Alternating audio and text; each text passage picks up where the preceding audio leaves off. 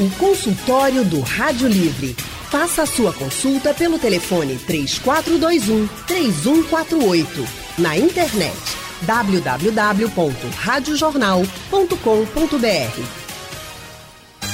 Estamos no agosto dourado, mês dedicado à importância da amamentação.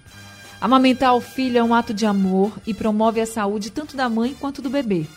Mas a amamentação também é marcada por muitos mitos e desafios. É preciso paciência, cuidado, apoio e muita orientação. Por isso, esse é o tema do consultório do Rádio Livre de hoje. Quem está com a gente é a médica ginecologista e obstetra Adriana Alencar. Doutora Adriana também é especialista em medicina fetal pela Federação Brasileira de Ginecologia e Obstetrícia. Boa tarde, doutora Adriana. Seja muito bem-vinda ao consultório do Rádio Livre. Boa tarde, tudo bem? É um prazer enorme estar aqui. Prazer enorme também tê-las com a gente no nosso consultório. Seja sempre muito bem-vinda. E nossa outra convidada é a médica pediatra, doutora Dulcinete Pinheiro. Doutora Dulcinete, ela é coordenadora da unidade de aleitamento materno da Unimed Recife, membro do departamento científico da Sociedade Pernambucana de Pediatria e avaliadora dos hospitais Amigos da Criança pelo Ministério da Saúde. Boa tarde, doutora Dulcinete. Seja muito bem-vinda também ao consultório do Rádio Livre. Boa tarde, é um prazer estar aqui, com certeza. Prazer todo nosso para a gente poder trazer muita orientação aqui para as mulheres e as famílias que estão vivenciando esse processo ou que estão muito perto também de vivenciar. A gente sabe que tem muitas mulheres grávidas esperando aí os seus bebês chegarem e quando chega, vem a amamentação, que é importantíssima para a mãe, para o filho, mas que também precisa de muito apoio. Tanto é, gente, que este ano o tema da Semana Mundial de Aleitamento Materno é Proteja a amamentação, uma responsabilidade compartilhada. Aí você pode estar pensando assim: mas não é só a mãe que tem o leite no peito? Qual é a minha responsabilidade? Bem, a família, os amigos, todo mundo tem responsabilidade sim. E aí eu vou pedir para a doutora Ducinete Pinheiro falar um pouquinho sobre essa responsabilidade da família, dos amigos, das pessoas próximas a essa mãe, a esse bebê, nesse processo de amamentação. Pois é, então o, a amamentação não é uma coisa tão simples a princípio. E a mãe, muitas vezes, por conta do, da falta de ajuda, por falta de apoio, pelo cansaço, pelos mitos e tabus que envolvem a amamentação, ela desiste de amamentar. Então, é muito importante esse apoio. Esse apoio. Deus. Esse, desculpa, esse apoio da família, esse apoio do profissional de saúde, esse apoio da, do, da, do local onde ela trabalha, é muito importante isso. Então, esse é, é a responsabilidade de, da amamentação não é só do da mãe, é de todos, de todos que trabalham. Fique de tranquila. todos que trabalham com ela, entendeu? Sim. De todos que estão junto dela, de, de todos que entendem a importância desse do aleitamento materno para é verdade, doutora Ducinete. E aí eu até passo agora para falar um pouquinho com a doutora Adriana, que é ginecologista, obstetra, acompanha muitas mães, porque realmente é difícil, né? Você tem o primeiro filho, aí você encontra dificuldades. No segundo, no terceiro, você acha, ah, já sei de tudo, mas cada criança é uma criança. E o processo também pode ser diferente. E você pode ter dificuldades. Às vezes não tem um, tem no outro. Então, a gente recorre aí a ginecologista, a obstetra, para perguntar se tem orientação, porque é a médica que acompanha toda a gravidez, né? Então, é realmente. É, a, a ginecologia também tem esse, essa responsabilidade, né, doutora Adriana? Para orientar e incentivar a mulher a continuar a amamentar, porque é importante, inclusive, para a saúde da mulher. Exatamente. O pré-natal, ele serve também para instruir sobre esse pós-parto, né? Tudo que está por vir não é só um mar de rosas, né? A gestação é linda, ser mãe é maravilhoso, mas depois do parto, né? Eu até brinco com minhas pacientes dizendo que é, é, é felicidade, é padecer no paraíso acordada 24 horas para não perder nem um minuto, né? Exato. Dessa felicidade, porque a criança está ali e depende exclusivamente de você. E essa privação do sono também é uma das coisas que dificulta bastante tanto na amamentação, quanto né, na produção do leite, estresse, você não dormir direito, não se alimentar direito, também pode interferir. E, de fato, como você disse, né? Cada, você é a mesma mãe em momentos diferentes, e isso eu falo até por experiência própria, três filhos, e sou ginecologista obstetra, sabia de tudo na teoria e tive dificuldade para amamentar nos três filhos. Né? O meu mais velho, ele tem oito anos, então ele nasceu, eu demorei para perceber que ele não sabia sugar, então são muitas coisas que interferem. Ele precisou de fonoaudióloga, para fazer né, o tipo da sucção, para fazer a pega correta. E cada bebê é um bebê. Mas graças a Deus que hoje em dia, né, essa informação ela está né, amplamente difundida. Existem muitas é, instrutoras, né, para ajudar na prática, para amamentação. Então, no meu terceiro filho, eu já chamei uma para vir no hospital falar comigo. Eu falei, bora, me ajuda aqui, porque, né, uma coisa é a teoria, outra coisa é a prática, né? E como é uma nova criança, é um aprendizado mútuo, né? Vocês têm que aprender juntos.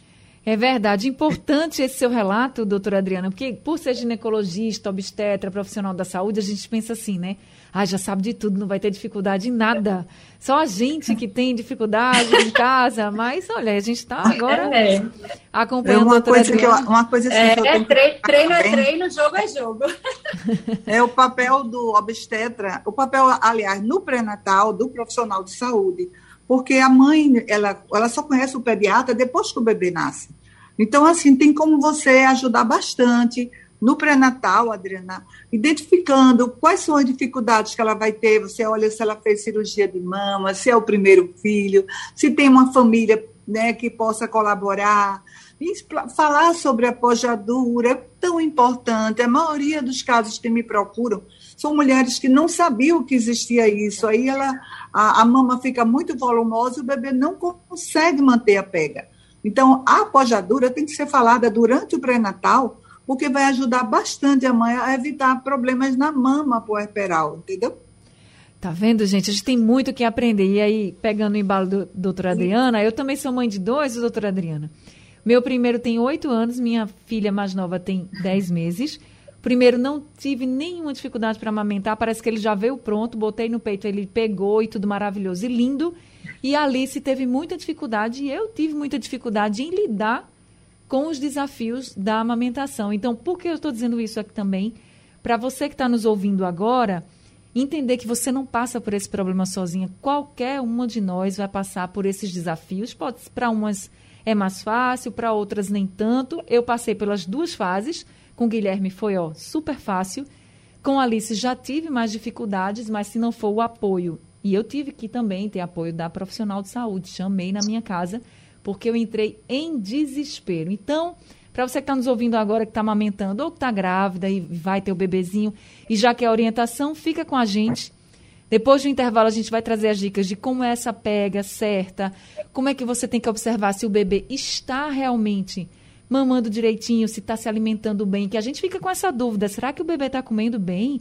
Será que não está? Qual é o papel do pai, da avó, da tia que está perto de você também? Como é que pode lhe ajudar? Porque não é só dormir, você não dorme, você não toma banho direito, você nada você faz com calma, porque o bebezinho precisa de você o tempo inteiro. Então, a gente vai para o intervalo, na volta a gente traz essas orientações e, claro, já com a participação dos nossos ouvintes, fiquem à vontade, vocês podem participar pelo painel interativo no site e aplicativo da Rádio Jornal, pelo nosso WhatsApp no número 99147 8520, ou se você preferir, você pode ligar para cá e conversar ao vivo com a doutora Adriana e também com a doutora Ducinete. O consultório hoje está falando sobre amamentação. Nós estamos no mês dedicado ao aleitamento materno, o agosto dourado, e a gente está conversando com a médica pediatra, a do, doutora Dulcinete Pinheiro, e também com a médica ginecologista e obstetra, doutora Adriana Alencar. Então vamos começar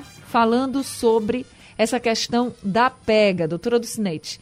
A senhora trabalha justamente no, numa das unidades mais procuradas, unidade de aleitamento materno, para a orientação que é a unidade de aleitamento materno da Unimed, Recife.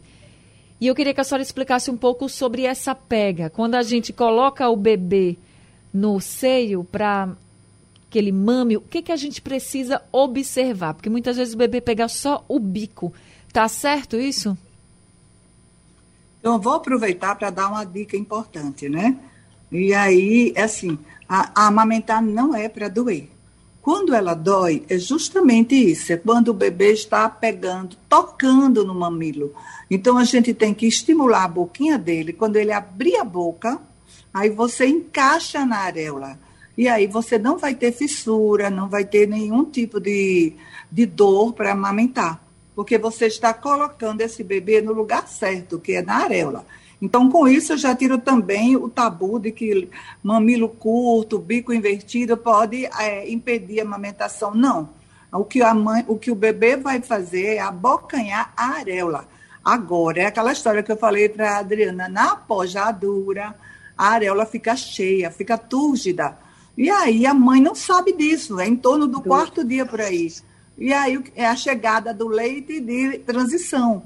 Aí o bebê, na hora que pega, que você encaixa na areola, ele escorrega para o mamilo. E dói e machuca. Então, a maioria dos casos que me procura é porque é por, no quarto, quinto dia, mulheres que estão com a mama muito cheia e o peito machucado e o peito ferido. Uma nesse... outra coisa importante é o bico, o, o chupeta e mamadeira, que as duas coisas também interferem. Como é que o bebezinho vai identificar qual é o bico que está na boca dele? Né? Ele nasce com a língua para fora, ele faz um movimento com a língua para fora da boca para arrastar o leite do peito.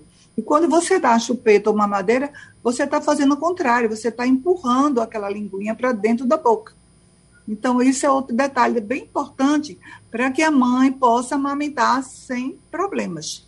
Então, uma das coisas que atrapalha demais também é isso, é, a, é o uso de bicos artificiais. Nem o bico de silicone deve ser usado, porque aquilo ali é outro placebo, é outra, é outra coisa que engana as mães, porque a mãe está achando, se achando, né? Porque tá, o bebê está pegando meu peito agora, depois que eu botei o bico. Não, mas ela não tá, ele não está mamando no peito. E aquele toque da boquinha dele na areola, que não o pode fazer quando está com o bico de silicone, aquele toque dali é o que estimula os hormônios, a prolactina e a ocitocina. Então, quando a gente coloca um bico de silicone uhum. no meio da, da boquinha do bebê e o peito, o que é que vai acontecer? Não existe esse estímulo, não existe esse contato da boquinha do bebê com o peito da mãe. Então, nada de bicos artificiais. E para a mãe não sentir dor, olha que eu tenho quatro netinhos, ninguém, ninguém aqui sentiu dor nem feriu o peito. O segredo é esse. As dicas importantes eu passo no curso de gestante. É por conta da pandemia, eu tive que parar. Mas acho que vou ter que fazer online mesmo. É, eu acho que a senhora deve fazer mesmo, porque essa orientação Agora, a é muito importante. do bebê fica voltado para a mãe. A mãe tem que estar bem apoiada. Né? Ela não vai amamentar de qualquer jeito. Ela precisa estar bem confortável, né? E o bebezinho voltado para ela. De preferência com pouca roupa, que é para ele não dormir logo. Porque quando ele está muito aquecido, muito vestido, ele dorme logo no peito da mãe. Aí daqui a pouco ele chora e todo mundo pensa que o leite é fraco ou que o leite é pouco. Tem como saber? Sim. Na hora que o bebê está mamando no peito, você muitas vezes escuta a deglutição dele. Mas uma outra coisa muito boa é a balança. Por quê? Porque o bebê chora com fome, chora com sede, chora quando está de cocô, xixi. Ele chora por vários motivos. Uma roupinha que não é confortável, né? A própria as cólicas, os gases. Então, é importante você saber se aquele choro é fome ou não, né? Então, é preciso descobrir, não imediatamente pensar o tempo todo que a mãe, que a, é fome e a coitada da mãe não descansa. E todo mundo diz que quando o bebê chora é fome. É preciso identificar isso. Tem tempo, doutora A balança é uma, é uma das melhores coisas né, que existe para provar a mãe que o bebê está ganhando peso, então esse bebê está se alimentando bem. Ele está chorando por outro motivo. Doutora okay? Ducinete, tem tempo para o bebê mamar? Porque tem mãe que diz assim, ah, eu deixo só 20 minutos num peito, depois mais 20 no outro, tiro, e ele fica bem. Tem tempo ou é livre demanda? E também como se divide essa questão dos seios, né? Algumas pessoas dão orientação de que você deve dividir a mamada, outras dizem que você deve dar uma mamada num peito e depois, quando o bebê chorar com fome, dar outra mamada no outro peito. Como é que faz essa divisão? Eu, eu, não escutei. Pode repetir a pergunta, porque tava, o microfone tinha baixado aqui. Pode repetir? Claro, doutora Ducinete. Deixa eu só dizer para todos os nossos ouvintes que esse consultório está sendo feito com as nossas entrevistadas via internet, tá? Então elas estão nos locais que elas preferiram, em casa, no trabalho, e a gente está fazendo essa conexão via internet. Doutora Ducinete, tem tempo para o bebezinho ficar no seio? Sim. Veja, não, não tem. É, eu falei sim, mas não é porque tenha, não. Cada bebê, é como vocês duas falaram, cada bebê ele tem o seu tempo. Né? Então, a gente não pode, porque teve um, tem um filho que mama muito tempo, às vezes o segundo não é a mesma coisa. Então, quando o bebê estiver mamando, né, estiver mamando, você vai deixar aquele bebê mamar. Aí vai, claro que logo no início ele passa mais tempo, porque ele não desenvolveu ainda a musculatura da, da, da né, facial, e aí tem muito mais, é muito mais tempo, porque é mais esforço para extrair o leite do peito. Quando ele completa um mês, você pode confiar que as evidências científicas já mostram, ele com um mês já esvazia um peito muito rápido mesmo. 5, 10 minutos já esvaziou um peito. Tem que passar para o outro. Né? A gente não dá um peito por mamada, não. A gente oferece os dois seios na mesma mamada.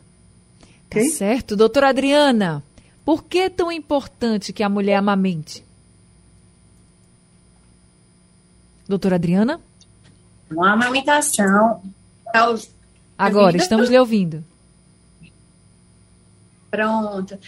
Bom, a gente já sabe dos inúmeros benefícios, né, do leite materno.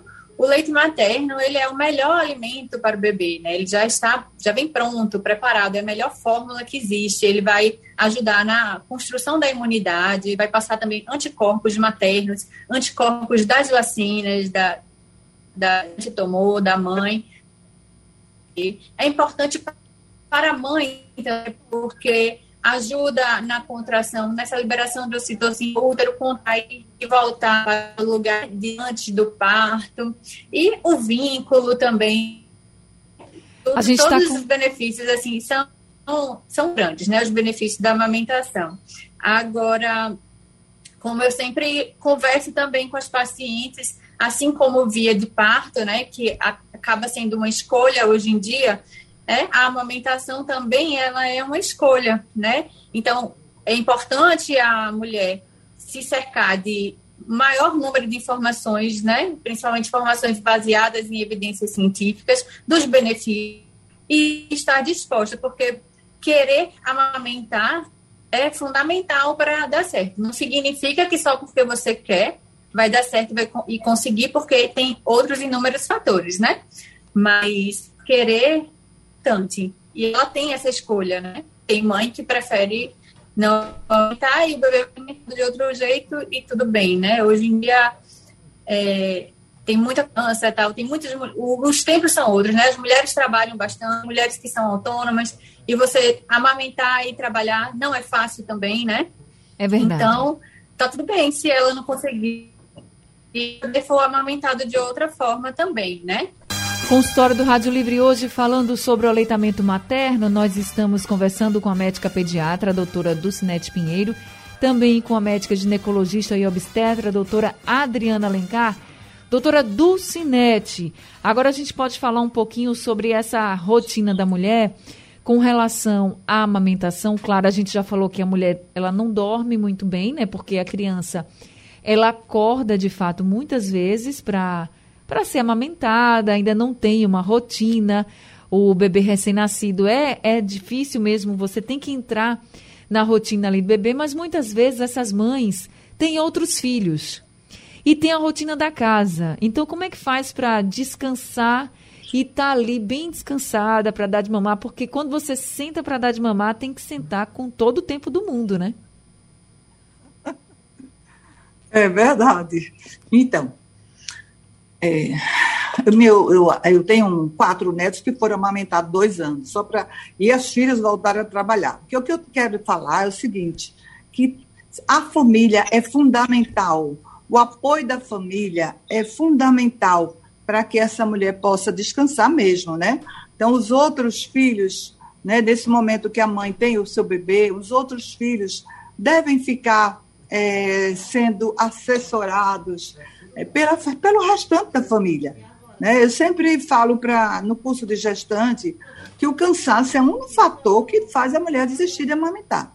Então, como é que essa mulher vai poder tomar banho, almoçar, é, comer, né, de um modo geral, descansar e amamentar? Principalmente nas duas primeiras semanas que a mama está muito cheia e ela precisa tirar leite antes da mamada para poder amolecer a areola e o bebê abocanhar.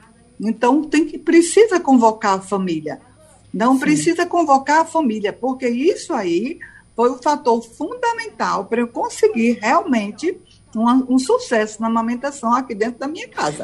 Então, todo mundo participava. Quando a mulher volta a trabalhar, a família é, é, se, em casa oferece o leitinho da mãe no copinho ou na colher, não usa mamadeira, e no trabalho ela leva a bombinha, ela ordenha onde ela estiver, tanto para manter a produção, como para levar o leitinho para casa no final da, do expediente, e também para que é, a mama não fique engurgitada. Então, tem como a mulher trabalhar e amamentar? Tem. Agora, lembrar que o primeiro mês principalmente os primeiros, nos primeiros 15 dias, ela vai precisar de apoio, de muito apoio da família. Aí quem põe, quem dá o banho no bebê a vovó, quem põe para arrotar a vovó, né? Ou, ou, o pai. O papel do pai é super importante. Tem muitos homens que falam assim: olha, doutora Dulce, se eu pudesse, quem dava o peito era eu. Para você ver. Hoje em dia, é, a mentalidade deles é essa. É porque então, o vínculo né, com o bebê fica é, muito eles, mais forte. Eles participam como?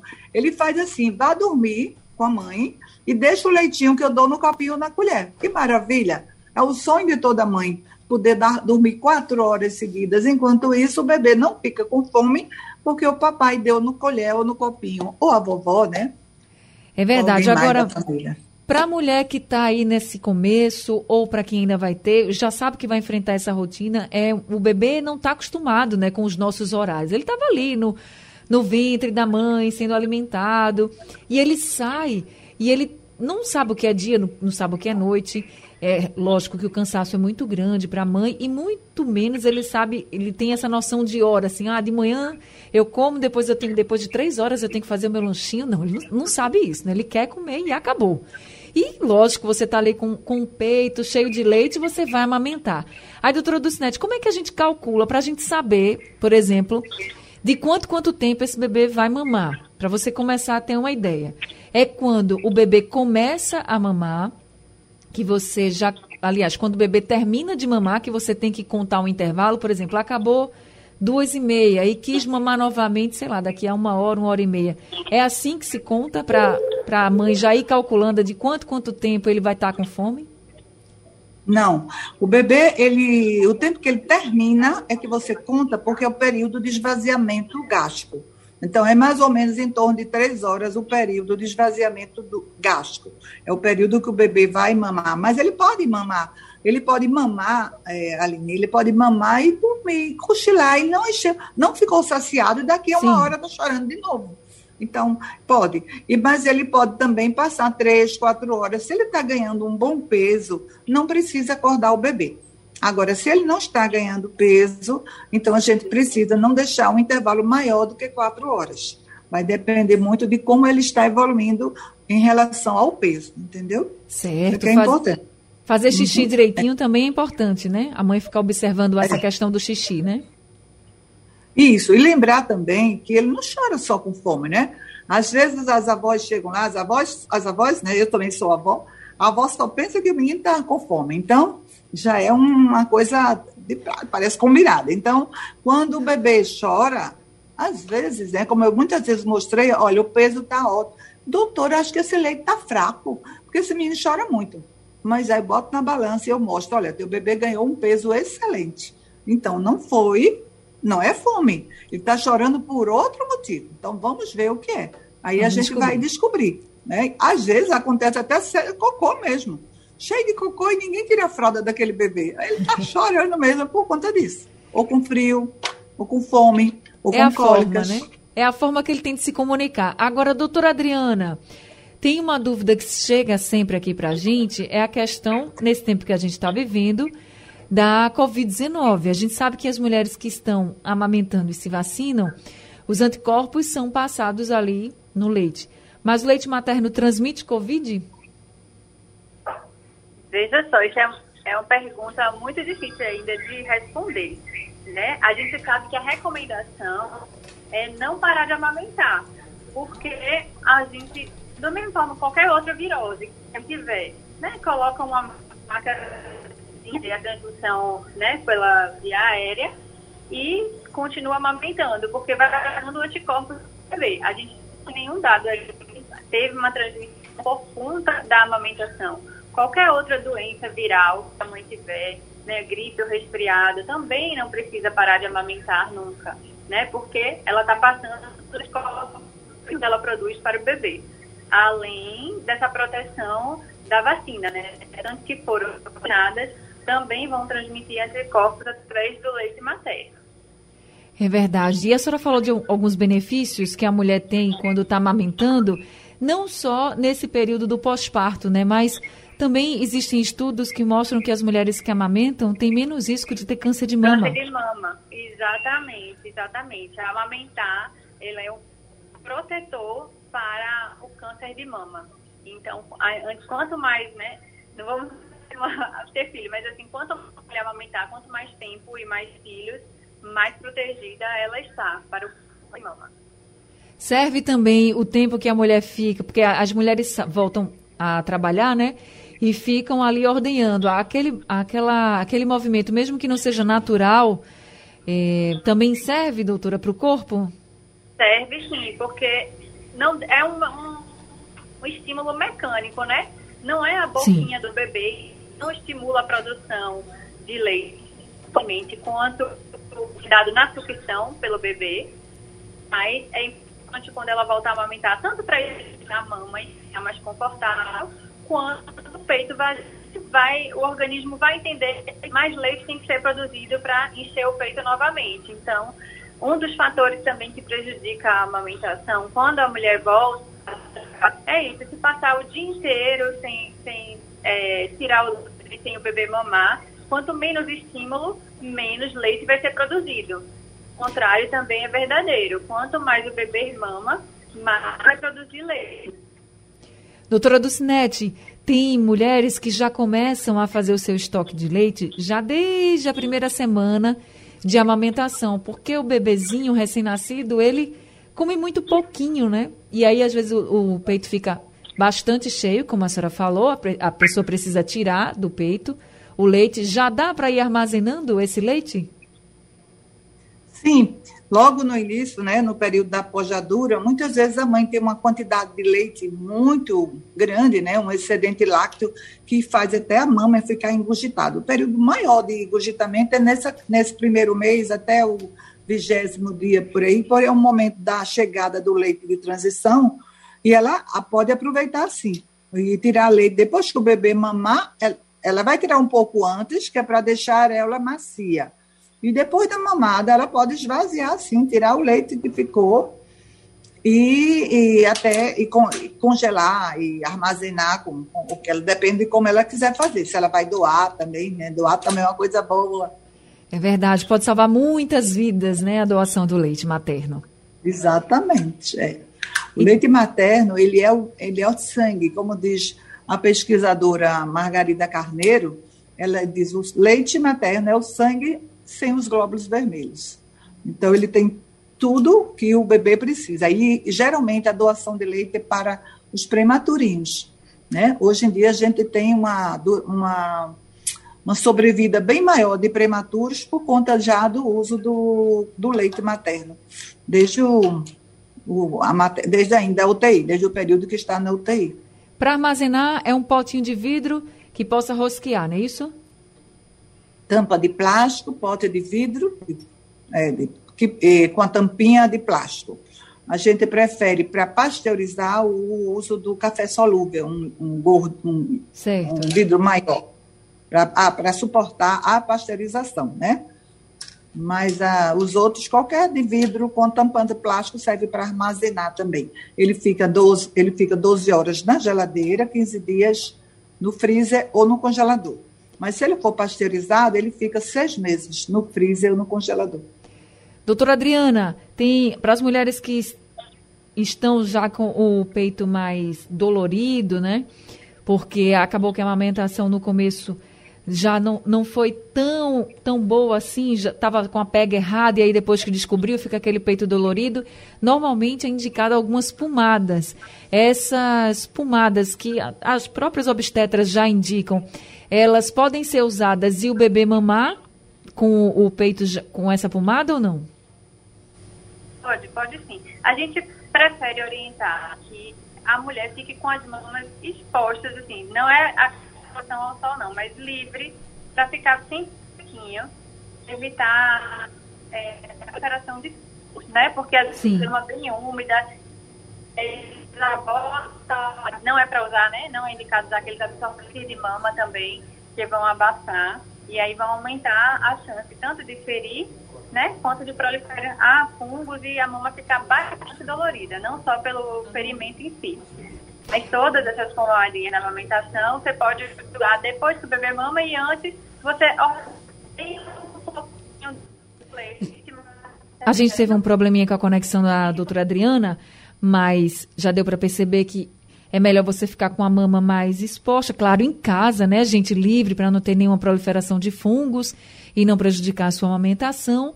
Agora, doutora Ducinete, chegou uma mensagem aqui da nossa ouvinte Jaciara para a senhora. Vamos ouvir. Boa tarde, Ana Barreto. Estou aqui para dar os parabéns à doutora Dulcinete, que foi prestar serviço lá na Uniame, onde ela, onde ela atende. Quero parabenizar ela mais uma vez né, pelo trabalho dela, que eu conheço de perto. Que Deus continue abençoando ela, pelo bem que ela tem feito para as mães, para as crianças. Essa data é muito importante para nós, né? Aleitamento materno. É Jaciara aqui do bairro de Areias. Quero dar parabéns aí pelo consultório a todos os médicos que estão aí, a doutora Dulcinete. Obrigada, Jaciara, doutora Dulcinete. Obrigada. É o seu trabalho fazendo a diferença. Alguém. Eu só queria lembrar naquela, naquela parte que a Adriana estava falando que é, não adianta é, tratar a, a, o peito machucado se não corrigir a pega. Porque Isso. a pega errada é o principal fator que causa a fissura. Então, se passar qualquer pomada, se expor a mama ao sol, o que, o que fizer, mas se não corrigir a pega, vai estar sempre fissurado. Tá certo, então, doutora Dulcinete, muito obrigada por esse consultório, viu? Exponha. Foi Exponha ótimo. Sempre. Muitas orientações aqui para os nossos ouvintes e a gente já lhe convida para outros consultórios. Seja sempre muito bem-vinda aqui com a gente. Doutora Adriana, muito boa tarde para a senhora e seja também sempre muito bem-vinda. Obrigada por esse consultório. Obrigada. Gente, o consultório do Rádio Livre está chegando ao fim. E daqui a pouco ele está disponível no site, no, no, aplicativo da Rádio Jornal, também nos principais aplicativos de podcast. Também é reprisado durante a madrugada aqui na programação da Rádio Jornal. Rádio Livre de hoje também fica por aqui. A gente volta amanhã às duas horas da tarde com muita informação e prestação de serviço. A produção é de Gabriela Bento.